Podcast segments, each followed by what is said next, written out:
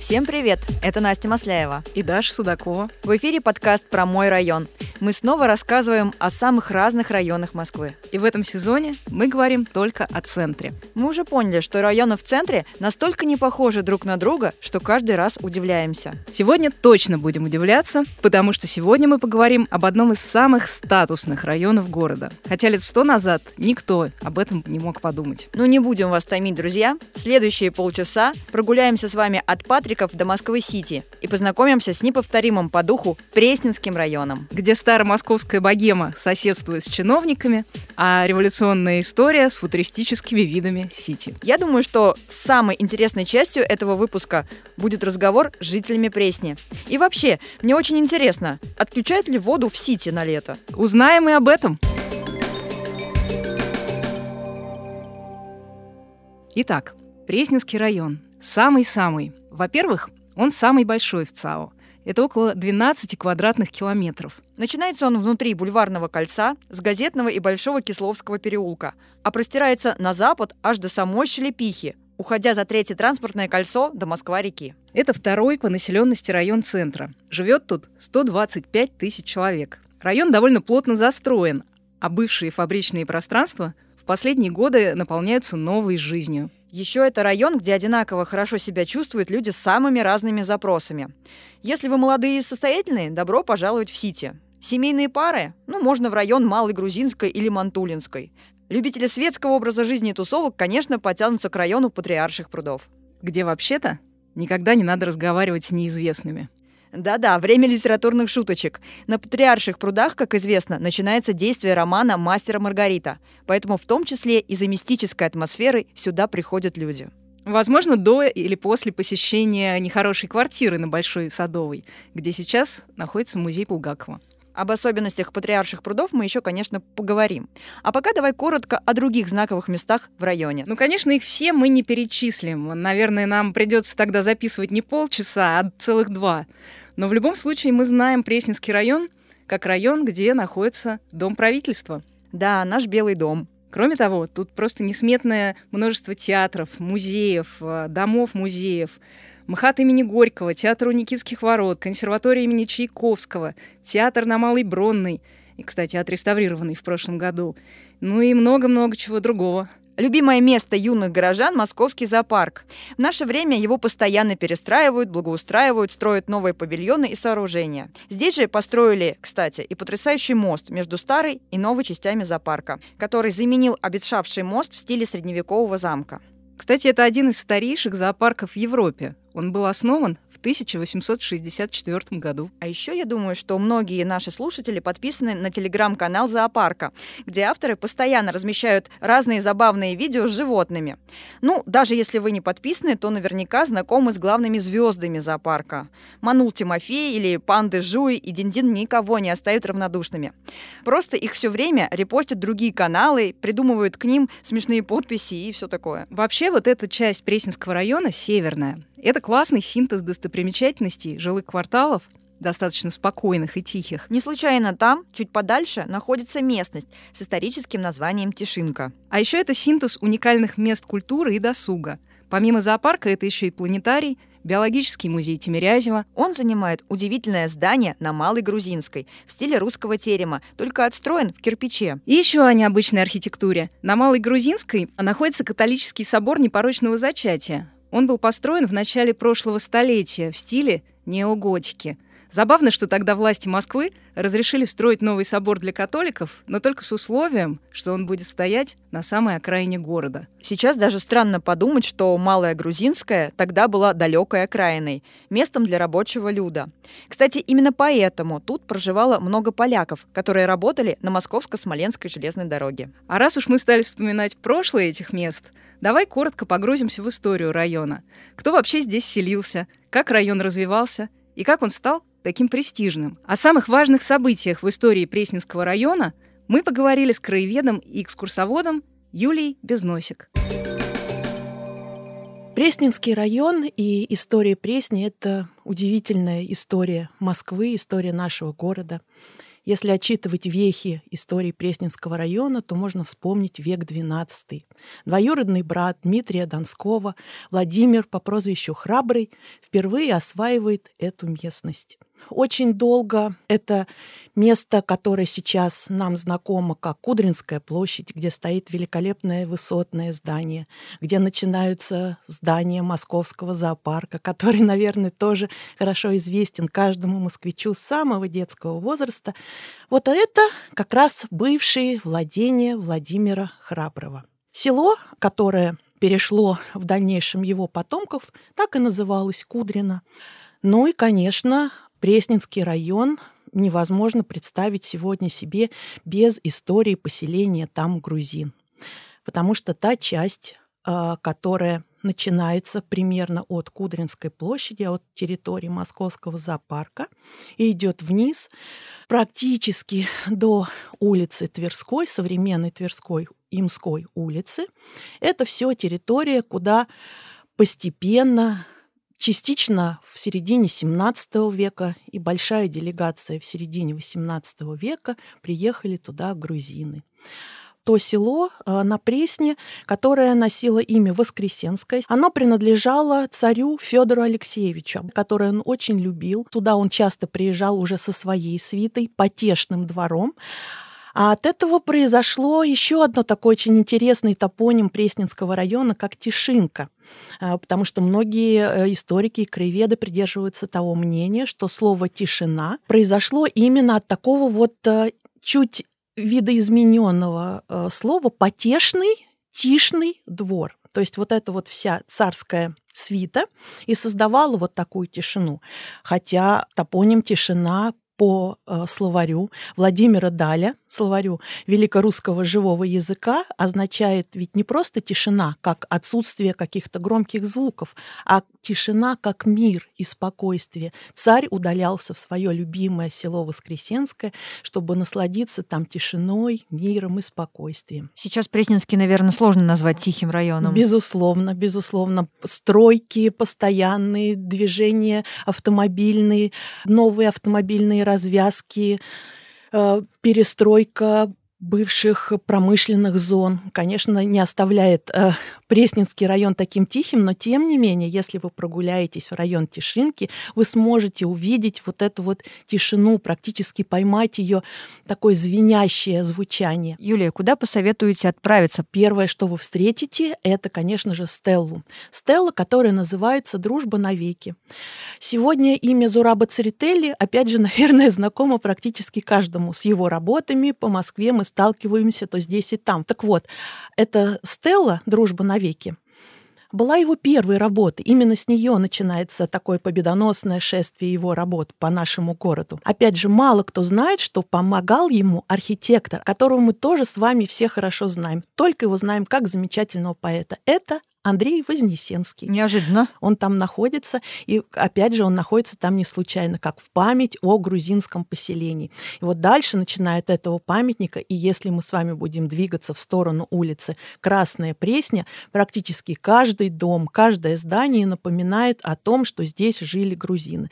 Ну и, конечно, замечательный Георгиевский храм, храм Георгия в грузинах, э, который тоже имел очень трудную, непростую судьбу построенным на деньги одного из сыновей царя Вахтанга VI, родоначальника переселения в большой части грузин э, в эту местность. Поэтому это единственный московский храм, где службы ведутся на двух языках — на грузинском и на русском языке. Конечно, в связи с промышленным районом нельзя не вспомнить центр международной торговли э, который появился э, в Пресненском районе по соседству с еще одним уникальным местом Пресненского района.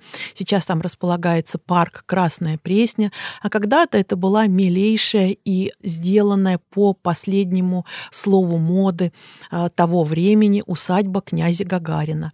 А, сегодня можно прийти в этот парк и полюбоваться тем водным пространством, которое было устроено еще при князе Гагарина и так с любовью сохраненное москвичами до наших дней. Можно обратить внимание на сохранение сохранившийся до наших дней павильон, который называется «Октагон», э, павильон, куда раньше люди приходили за водой. Река Пресня, она же имела еще такое милое московское название. Еще ее называли Синичка. А Синичка она называлась, потому что вода была настолько чистая, настолько синяя, что жители ее называли река. Наша река не Пресня, не просто река с пресной водой, а еще и Синичка. Вот из-за именно из-за этой чистоты и синевы ее вот.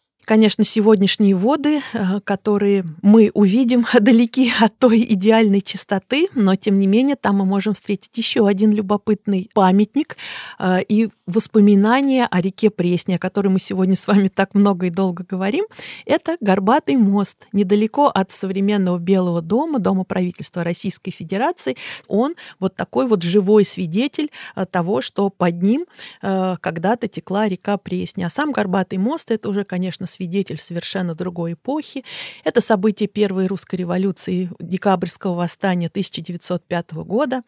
Недалеко от Горбатого моста находится еще один детский парк Пресненский. И когда-то ту территорию большую, которую сегодня занимает Зеленый парк, занимала мебельная фабрика Николая Шмидта а, как его еще называли а, в 1905 году, хозяином чертова гнезда потому что Николай Шмидт на своей фабрике не просто учил э, рабочих как бороться с существующим строем, но и вооружал их и учил обращаться с оружием. Поэтому не случайно именно на его фабрике вспыхнуло то самое декабрьское восстание 1905 года, которое нашла такое вот великолепное отражение в диораме декабрьское восстание 1905 года, которое до сих пор можно э, найти в музее Пресни. Вот это вот замечательная диорама боев на Красной Пресне под музыку Шостаковича, голоса Михаила Ульянова сегодня сегодня можно вот так полностью погрузиться в ту эпоху и увидеть своими глазами, собственно говоря, как это все происходило. И монументы в сквере Декабрьского восстания,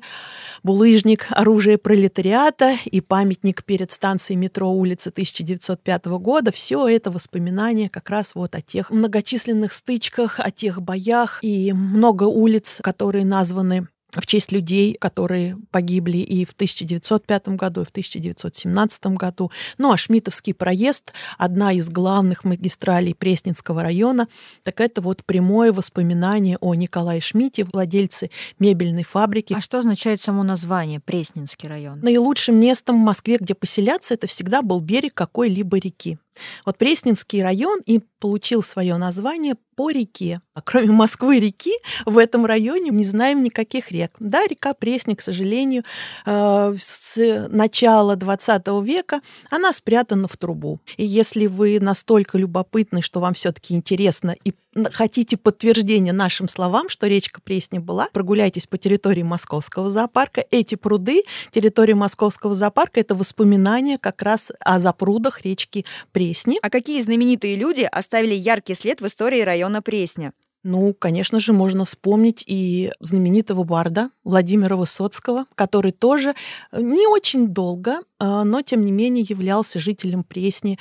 А, дом по Малой Грузинской до сих пор на нем находится мемориальная табличка, которая рассказывает, что последние несколько лет своей жизни Владимир Семенович Высоцкий проживал именно в этом доме, в квартире с Мариной Влади. Один из известных жителей улицы Красной Пресни, который даже оставил такой стихотворный след, это, конечно же, Владимир Маяковский. В этом доходном доме сегодня располагается филиал его музея. А, он свое стихотворение начинал, да, «Живу я на Пресне». Мы уже упоминали, что Пресненский район состоит из нескольких обособленных кварталов. И, конечно, если говорить о самых известных, то многие в первую очередь назовут Патриаршие пруды. Я думаю, что они будут абсолютно правы. Да, это небольшой квартал вокруг пруда, но который уже давно стал легендой. Кстати, никогда не задумывалась, почему место называют Патриаршие пруды, хотя пруд там по сути, один. Кстати, нет, но я знаю, что раньше здесь было болото со смешным названием Козье. Так и было, но только до 17 века. А потом здесь обустраивается патриаршая слобода, и при ней три пруда, где выращивали рыбу к патриаршему столу. После пожара в 1812 году два из них засыпали, а возле последнего как раз возник сквер. Кстати, в советские годы его переименовали в Пионерский. Разумеется, никто его так не называл. Сейчас это чуть ли не самое люксовое место в Москве. Если в Хамовниках есть Остоженка, то в Пресненском есть Патриаршие пруды. Причем, в отличие от Остоженки, Патрики — это место очень оживленное. А почему? Да потому что примерно с начала 2010-х годов здесь возникает новый центр ресторанной культуры. Появляются многочисленные веранды, где вечером ну просто не протолкнуться. Помнишь, тут даже одно время разгорелся конфликт между местными жителями и гостями. Вот в 2016 году жители Патриков объявили настоящую войну шумным тусовщиком и потребовали, чтобы все заведения закрывались в 23.00. Насколько я понимаю, сейчас это не всегда соблюдается. Все-таки ресторанам это не очень экономически выгодно. Но самое удивительное, что эти конфликты никак не отражаются на стоимости жилья здесь. Судя по всему, новые покупатели квартир воспринимают богемную жизнь патриарших скорее как плюс, а не как минус. Территория современного Пресненского района долгое время была занята фабриками и заводами. Конечно, если мы не говорим об улицах внутри Садового кольца. Да, и, естественно, в наше время промзон в таком лакомом районе быть не может. Поэтому они застраиваются или переосмысливаются. Каноничный тому пример – трехгорная мануфактура. Это старинное текстильное предприятие в Москве. Мануфактура была выстроена как в традициях кирпичного промышленного стиля XIX века, так и лаконичного модернистского стиля середины прошлого. Ну а с нулевых годов Трехгорка — это центр, в котором сосредоточились офисы, шоурумы, рестораны и ночная жизнь, конечно же. А совсем свежий подобный проект — это культурный центр «Зотов», который открылся в конце 2022 года на месте бывшего хлебозавода номер 5. Мы знаем, что есть э, хлебозавод в Бутырском районе, рядом с флаконом. Так вот, похожая конструкция была построена и здесь. В основе этих построек лежит такой э, принцип кольцевого конвейера, благодаря которому хлеб как бы выпекается сверху вниз. На верхних этажах закваска, а на нижних — выпекание. Хлебозавод на Пресне был построен в 1931 году. А что же с ним сделали в итоге? Вообще там территорию заняли три высоченные башни комплекса Пресни-Сити. Но в центре этого ЖК, во дворе, можно сказать, Теперь открыто здание хлебозавода. Сейчас это центр изучения конструктивизма. По проекту Сергея Чобана в интерьере сохранили исторические слои. И сейчас тут проходят выставки, концерты, разнообразные мастер-классы, занятия и кинопоказы. А я знаю, что на месте лакокрасочной фабрики братьев Мамонтовых тоже строится новый жилой комплекс. И некоторые исторические фабричные здания также здесь сохранены. Этим проектом занималось бюро «Меганом» под руководством Юрия Григоряна. Конечно, от гигантского по своим масштабам строительства в таком районе никуда не деться. И чего уж там, ведь даже из полинских размеров деловой квартал Москва-Сити, он тоже возник на месте промзоны. А исторически, чуть ли не с XIV века, на этом месте находились э, драгомиловские каменоломни, где добывали известняк. Неудивительно, что до наших дней дошло очень милое название микрорайона Камушки. Это квартал с пятиэтажками, который прилегает вплотную к Москва-Сити. И это одно из самых контрастных мест в Москве. А, с одной стороны, гигантские небоскребы, а с другой крохотные пятиэтажки советских времен. Камушки знамениты еще и тем, что вошли в программу реновации в Москве. Для жителей этого микрорайона построили невероятной высоты многоэтажку в мукомольном проезде, напротив Сити. Это ближе к Шлепихе. Надо сказать, что проект «Москва-Сити» до сих пор продолжается. Сейчас его принято называть «Большой Сити». Это градостроительная концепция, которая предполагает, что на запад и северо-запад будут разрастаться новые кварталы. Это и Шелепиха, и Филевский парк, и Мневники. По большей части это, конечно, будет высотная застройка, но параллельно будут развивать и общественные пространства, Появятся новые набережные, транспорт и разнообразная другая инфраструктура. Возможно, это как-то поменяет образ Сити, ведь для многих это квартал пугающий и недружелюбный. Кто-то считает его и вовсе градостроительной ошибкой. Собственно, так говорил даже Сергей Собянин, будучи кандидатом в мэры Москвы. Имея в виду, что здесь совершенно не налажен транспорт. Но эту проблему как раз и должен решить э, северный дублер Кутузовского проспекта. Это новая автомагистраль от делового центра Москва-Сити до МКАД и она уже построена на 95%. Ну, сегодня с общественным транспортом в Сити уже все хорошо. Здесь три станции метро, станция МЦК и МЦД. А также ездят автобусы. Конечно, ими в основном пользуются те, кто работает в Сити. Да, но некоторые люди выбирают Сити не для работы, а для жизни. В башнях есть апартаменты с захватывающими видами на Москву, рестораны и фитнес-клубы под боком Афимол. Сити — это, конечно, совершенно отдельный оазис роскошной жизни. Например, здесь в апартаментах особый воздух. Окна обычно не открываются, а воздух поступает через вентиляцию уже очищенным. Так что тут тихо, и пыль, как говорят, не выпадает вообще. Думаю, что и счета за коммуналку, наверное, колоссальные. Так и есть. Но на то оно и эти сити. А с другими районами Москвы у него есть тоже кое-что общее.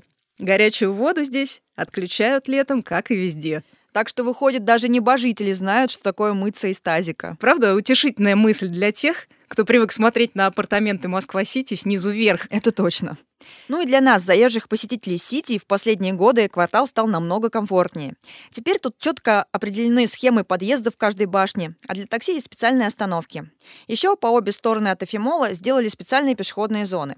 И навигация достаточно простая и понятная. Но помимо того, что тут появились пешеходные зоны, тут есть еще своя городская площадь с амфитеатром и красивой перголой. Там бывают спектакли под открытым небом, кинопоказы. Ну и просто можно выйти в обеденный перерыв, проветриться. Хотя я знаю, чего не хватает в Сити. Небольшого парка.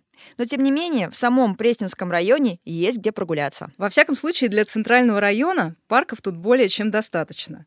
Чудесный парк Красная Пресня с системой каналов, про который мы уже говорили.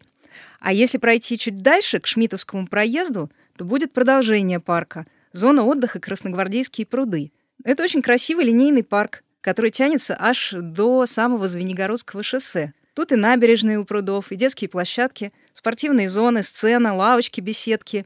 И все это с видом на Сити. А мне вот нравится Пресненский детский парк, который находится за домом правительства. Он небольшой и очень уютный. И еще парк Декабрьского восстания на улице 1905 года. Его полностью благоустроили и обновили в 2021 году. Так что Пресненский район довольно комфортный для жизни. Об этом нам рассказал Станислав, житель Пресненского района в третьем поколении. На ваш взгляд, а можно ли назвать район Пресненский комфортным и благополучным, и почему? В целом, да, как бы он такой очень симпатичный. Школ у нас довольно много, детских садов тоже довольно много, э, кружков, всяких клубов по интересам для детей и юношества. Действительно, это как бы у нас присутствует, поэтому можно сказать, что благополучный район. Действительно, в Пресненском есть несколько очень известных школ. Например, школа 2123 имени Мигеля Эрнандеса с углубленным изучением испанского языка. В советские годы это была знаменитая школа под номером 110, в которой учились дети чиновников и творческой интеллигенции.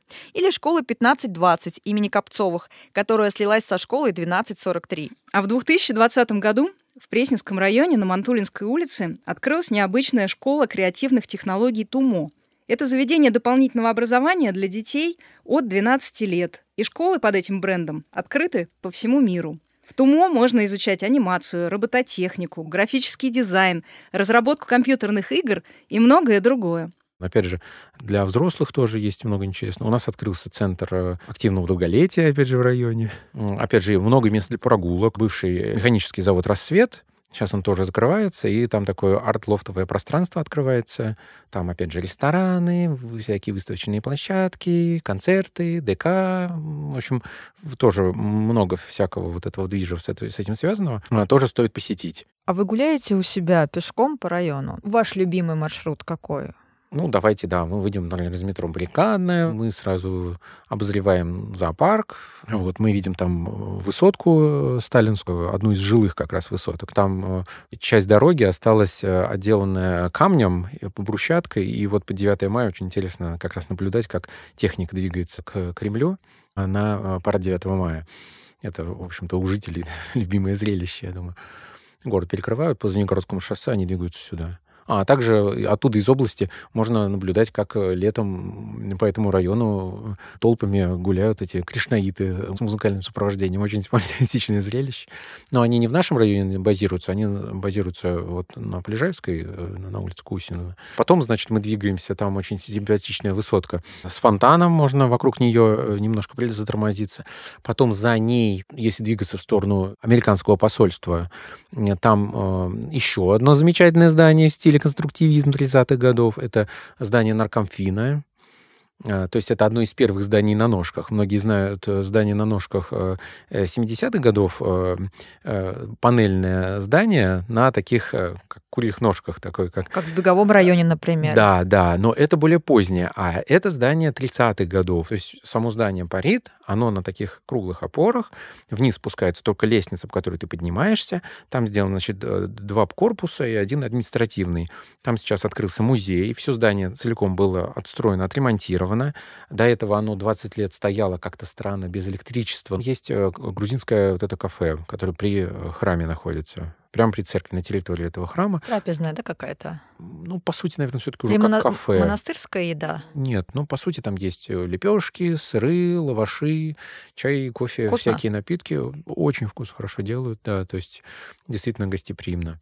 Ну, прекрасное такое приятное место. А может быть, есть какое-нибудь классное место, где открывается панорамный вид на весь район Пресня, ну или хотя бы на какую-то его часть, например, историческую. Ну, вот с крыши здания наркомфина было видно далеко, но сейчас, я думаю, туда доступ ограничен. Откуда можно посмотреть? Ну, с, на высотке Сити проводятся экскурсии комплексные сверху. Там есть пару ресторанов, откуда открывается замечательный вид на крыше одной из башен Сити. Там есть... Панорама 360. Панорама 360, но еще есть э, на нескольких крышах есть рестораны панорамные, у которых даже смотришь наверх, и там, то есть, как бы крыша тоже абсолютно стеклянная, то есть можно абсолютно обозревать действительно на все 360 градусов.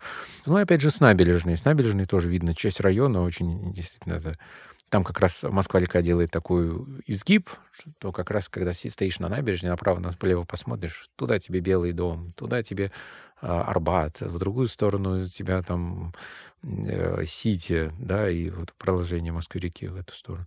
Плюсы и минусы района Пресня. Вот что вы посоветуете тем людям, которые собираются сюда приезжать? Вот какие плюсы, какие минусы, например? Плотная застройка, но сейчас застраивают еще плотнее. Движение в часы пик очень э, тугое и загруженное. В общем-то, добраться можно везде, но в действительности, как бы, ну, район сложный, так бы, он, опять же, с перепадом высот, э, то есть, э, ну, как бы к нему надо привыкнуть, поэтому он такой довольно специфичный, и, наверное, количество населения, которое сейчас находится, оно уже как бы достаточно критичное, наверное, для этого района, для его инфраструктуры. Ну вот, мы изучили Пресненский район от Большой Никитской до Шелепихи. И можем смело сказать, на карте столицы нет более многоликого района, чем этот. Пройти или проехать его насквозь — это все равно, что перенестись из глубины веков прямо в будущее. Да, но как бы нам не нравилось смотреть на Москву из этого будущего, с высоты башен Сити, мы обязательно спустимся на землю, чтобы рассказать вам и о других, ничуть не менее интересных районах Москвы. Через неделю в подкасте про мой район. А пока мы прощаемся с вами. Если вам понравился выпуск, поставьте нам лайк или звездочку и подписывайтесь на наши социальные сети. Все они в описании к этому подкасту. Спасибо, что слушали нас. До встречи!